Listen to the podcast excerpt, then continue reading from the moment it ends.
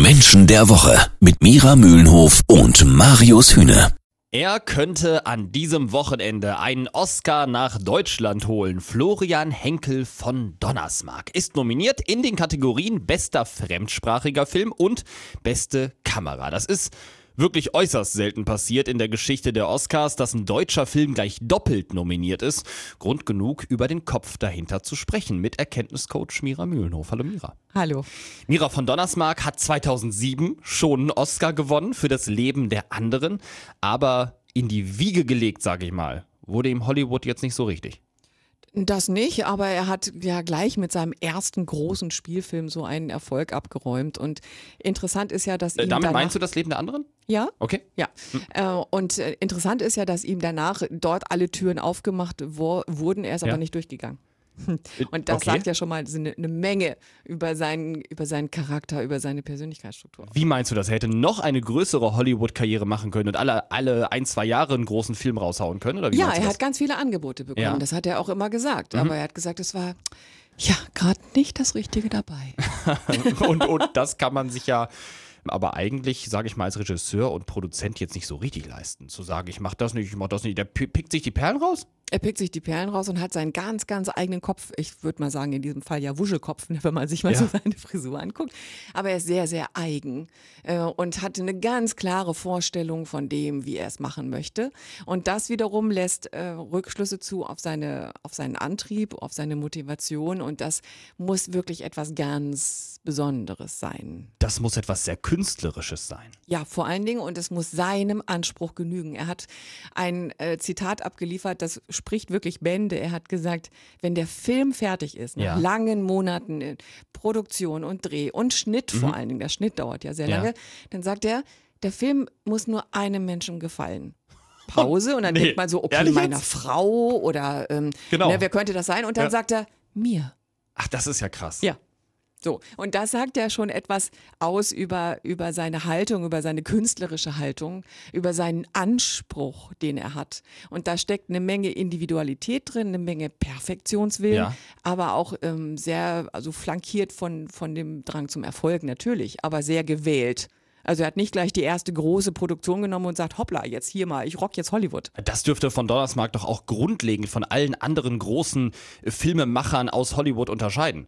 Sicherlich. Ja, also das, die, die anderen machen Filme für die Masse, die im Kino Erfolg haben wollen sollen. Und von Donnersmarck sagt, Moment mal, der Einzige, dem der Film gefallen muss, bin ich. Ja, und das sagt ja etwas über seinen eigenen Qualitätsanspruch Ja. aus. Es gibt ja also eine Menge gute Filme. Es ist ja jetzt nicht so, dass ähm, er alles ablehnt, weil ihm das zu banal ist. Aber er hat wirklich lange Zeit gewartet. Der zweite Film nach Das Leben der anderen war The Tourist mit Angelina Jolie. Großartiger Film. Großartiger. Film, von der Kritik zerrissen. Ja, verstehe ich Äh, nicht. Verstehe ich auch nicht. Ich fand ihn auch großartig. Aber da merkt man so ein bisschen, er braucht dann wieder was Besonderes. Also er nimmt nicht von der Stange und schon gar nicht, wenn ihm etwas angeboten Mhm. wird. Er, er muss das selber entscheiden. Er, er muss die künstlerische Linie vorgeben. Die intrinsische Motivation, ich muss dieses Wort jetzt auch mal in den Mund nehmen, Ja. oder? von von Donnersmarck entspricht wirklich überhaupt nicht, sage ich mal, dem Elternhaus, aus dem er eigentlich kommt.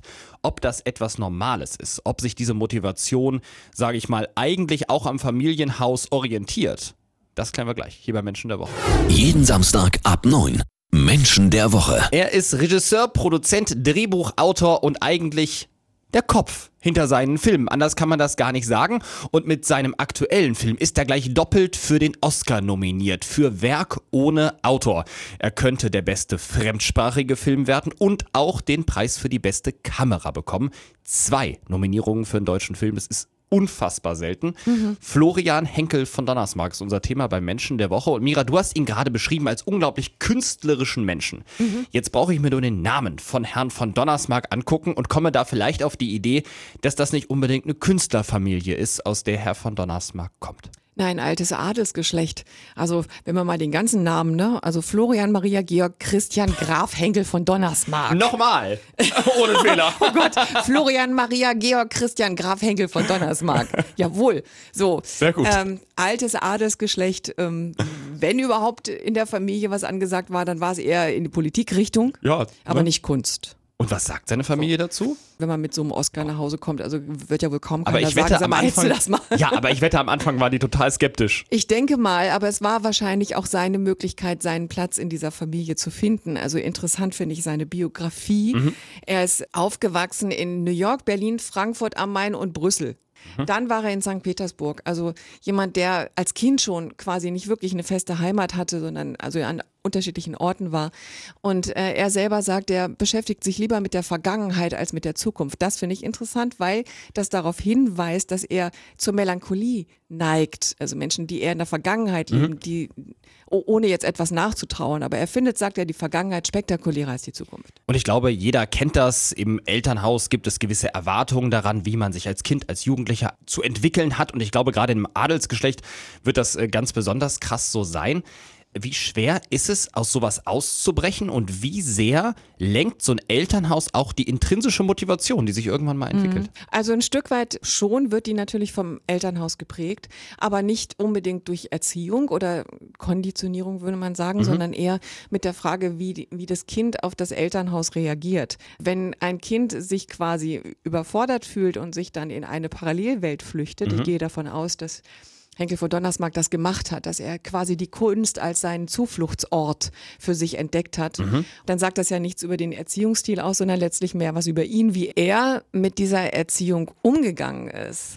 Ja, das heißt, das Kind entwickelt eine Strategie und äh, für ihn war das eine Art, eine Art Flucht. Das war eine Möglichkeit, ähm, sich einen vertrauten Ort zu suchen, da reinzugehen. Das haben viele Künstler übrigens so gemacht und das ist auch ein Grund, warum der Film jetzt Werk ohne Autor die Geschichte ja eines Malers ist. Das ist eigentlich seine eigene Lebensgeschichte. Ach, das ist ja krass. Der Maler, der Gerhard Richter, hat die Persönlichkeitsstruktur von Henkel von Donnersmarck. Jetzt will ich den Film noch mehr sehen. Ja, Hast du ihn schon gesehen? Ich habe ihn schon gesehen und äh, da ist das auffällig, dass Henkel von Donnersmarck mit seinem durchaus exzentrischen Auftreten, was man bei ihm beobachten kann. Der steht zwar erstmal nur wie eine Statue auf den ganzen Fotos, aber wenn man Videos von ihm anschaut, Interviews von ihm anschaut, dann spürt man dieses Künstlerhafte bei ihm sehr stark. Und er selber ist ja genauso Künstler wie der Gerhard Richter, also genau wie diese Geschichte, die er verfilmt hat. Der einzige Mensch auf der Welt, dem Werk ohne Autor gefallen muss, ist aber am Ende Florian Henkel von Donnersmarck selber. Das ist ein Zitat von ihm. Ob das ausreicht, um auch zwei Oscars nach Deutschland zu holen. Für bester fremdsprachiger Film und beste Kamera, das erfahren wir bei der Oscarverleihung. Vielen Dank an der Kenntniscoach Mira Mühlenhof. Gerne.